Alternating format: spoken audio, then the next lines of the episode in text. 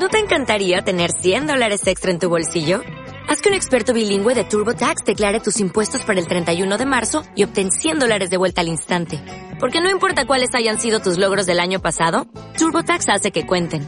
Obtén 100 dólares de vuelta y tus impuestos con 100% de precisión. Solo con Intuit TurboTax.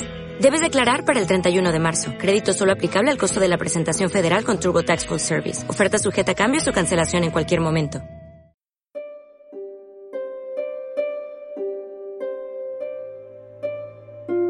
Miguel Delibes. La Mortaja. Leído e interpretado por Moisés de las Heras Fernández. Blog literario Lluvia en el mar.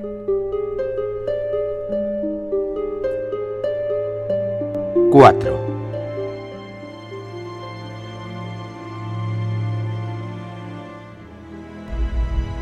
había conseguido levantar los pantalones hasta los muslos velludos de Trino, y ahí se detuvo. Jadeaba.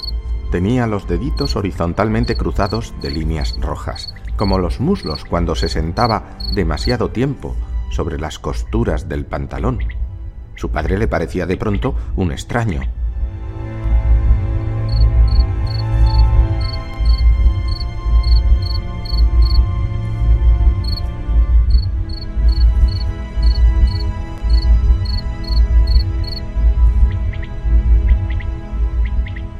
Su padre se murió el día que le mostró la fábrica y él rompió a llorar al ver las turbinas negras y las calaveras. Pero esto era lo que quedaba de él y había que cubrirlo.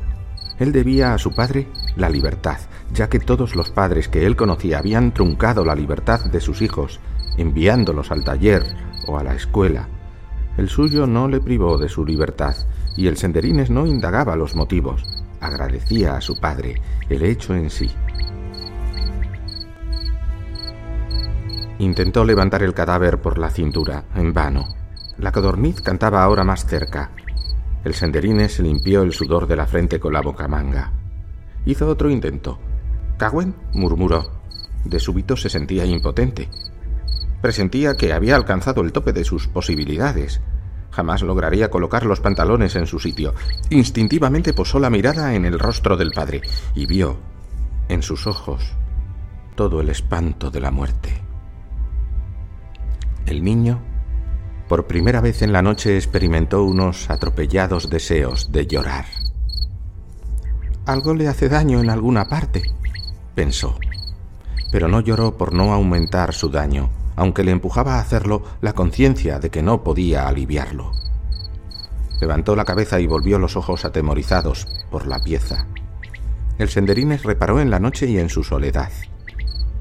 Del cauce, ascendía el rumor fragoroso de la central, acentuando el silencio, y el niño se sintió desconcertado.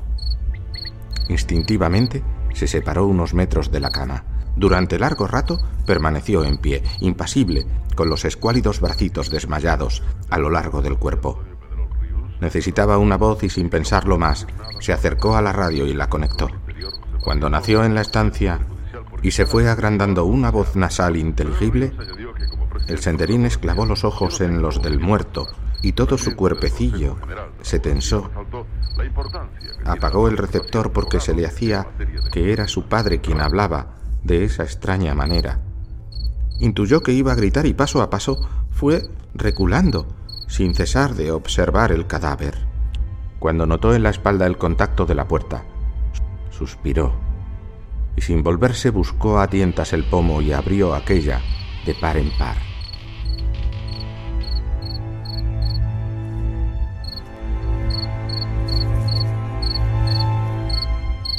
salió corriendo a la noche. El cebollero dejó de cantar al sentir sus pisadas en el sendero. Del río ascendía una brisa tibia que enfriaba sus ropas húmedas.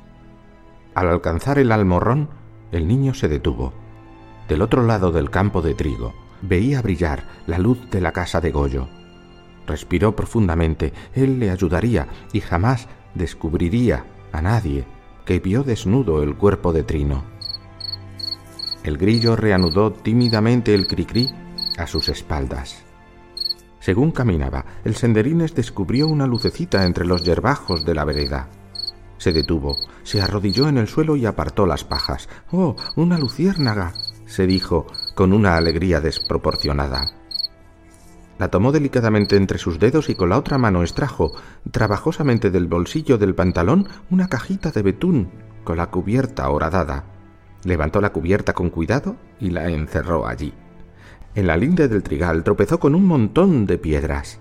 Algunas, las más blancas, casi fosforescían en las tinieblas. Tomó dos y las hizo chocar con fuerza. Las chispas se desprendían con un gozoso y efímero resplandor. La llamada insolente de la codorniz a sus pies le sobresaltó. El senderines continuó durante un rato frotando las piedras, hasta que le dolieron los brazos de hacerlo. Solo entonces se llegó a la casa de Goyo y llamó con el pie. La Obi se sorprendió de verle. ¿Qué pintas tú aquí a estas horas? dijo. Me has asustado. El senderines, en el umbral, con una piedra en cada mano, no sabía qué responder. Vio desplazarse a Goyo al fondo de la habitación, desenmarañando un sedal. ¿Ocurre algo? voceó desde dentro. A el senderines le volvió inmediatamente la lucidez. Dijo: ¿Es que vas a pescar lucios mañana? Bueno, gruñó Goyo aproximándose. No te habrá mandado tu padre a estas horas a preguntar si voy a pescar mañana o no, ¿verdad? A el senderines se le quebró la sonrisa en los labios. Denegó con la cabeza, obstinadamente. Balbució al fin. Mi padre ha muerto. La Obi, que sujetaba la puerta, se llevó ambas manos a los labios. Ave María, ¿qué me dices? dijo.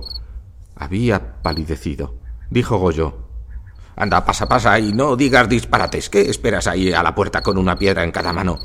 ¿Dónde llevas esas piedras? ¿Estás tonto? El senderine se volvió y arrojó los guijarros a lo oscuro, hacia la linde del trigal donde la codorniz cantaba. Luego franqueó la puerta y contó lo que había pasado. Goyo estalló. Hablaba a voces con su mujer con la misma tranquilidad que si el senderines no existiese. Ha reventado. Eso. ¿Para qué crees que tenemos la cabeza sobre los hombros? Bueno, pues a Trino le sobraba. Esta tarde disputó con Baudilio sobre quién de los dos comía más. Pagó Baudilio, claro. ¿Y sabes qué se comió el Trino? Dos docenas de huevos para empezar. Luego se zampó un cochinillo y hasta arrolló los huesos y todo. Yo le decía, ¡para allá! ¿Y sabes qué me contestó? Me dice, ¡tú a esconder, marrano! se había metido ya dos litros de vino y no sabía lo que se hacía. Es lo que yo me digo. Si no saben beber, es mejor que no lo hagan. Le está bien empleado. Eso es todo lo que se me ocurre. Goyo tenía los ojos enloquecidos y según hablaba, su voz adquiría unos trémolos extraños. Era distinto a cuando pescaba. En todo caso tenía cara de pez. De repente se volvió al niño, le tomó de la mano y tiró de él brutalmente hacia dentro de la casa. Luego empujó la puerta de un puntapié. Voceó como si el senderines fuera culpable de algo. Luego me ha dado dos guantadas. ¿sabes? Y eso no se lo perdono yo ni a mi padre, que, que, en gloria haya. Si no sabe beber, que no beba. Al fin y al cabo yo no quería jugar y él me obligó a hacerlo. Y si le había ganado la apuesta a Baudilio, otras veces tendremos que perder, digo yo. La vida es así, una vez se gana, otras veces se pierde, pero, pero él no, no, no. Va y me dice, ¿tienes triunfo? Y yo le digo que sí, porque era cierto. Y el Baudilio terció entonces que la lengua en el culo. Y que para eso estaban las hechas. Pero yo le dije que sí y él echó una brisca. Y Baudilio se cudió el rey, pero yo no tenía para matar al rey, aunque tenía triunfo, y ellos se llevaron la baza y... Goyo jadeaba. El sudor le escurría por la piel lo mismo que cuando luchaba con los barbos desde la presa. Le exaltaba una irritación creciente a causa de la conciencia de que Trino estaba muerto y no podía oírle. Por eso voceaba el senderines en la confianza de que algo le llegara al otro, y el senderines le miraba atónito, enervado por una dolorosa confusión. La Obi permanecía muda, con las chatas manos levemente crispadas sobre el respaldo de una silla. Goyo vociferó. Bueno, pues, pues Trino, sin venir a cuento, se levanta y me planta dos guantadas, así, sin más, y me dice, toma, y, toma, y, por tu triunfo, pero, pero, pero yo sí tenía triunfo, yo lo, juro por mi madre, aunque no pudiera montar al rey.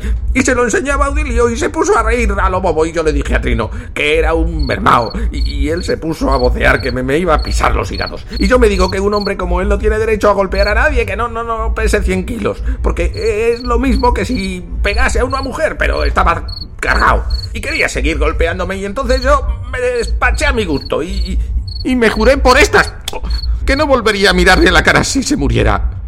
¿Comprendes ahora? Goyo montó los pulgares en cruz y se los mostró insistentemente a el Senderines, pero el Senderines no le comprendía. Lo he jurado por estas, agregó. Y yo no puedo ir contigo ahora, ¿sabes? Me he jurado no dar un paso por él. Y esto es sagrado, ¿comprendes? Todo ha sido tal y como te lo digo.